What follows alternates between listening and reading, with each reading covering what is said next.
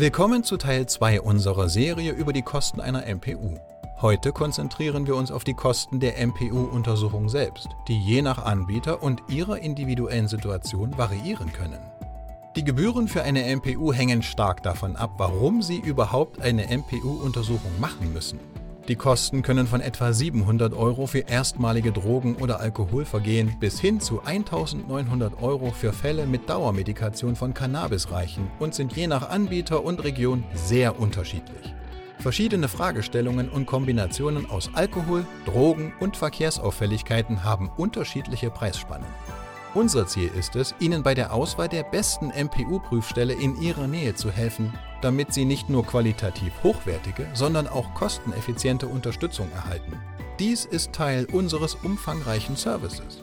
Bleiben Sie dran für den nächsten Teil unserer Serie, in dem wir uns mit den Kosten der MPU-Vorbereitung befassen werden.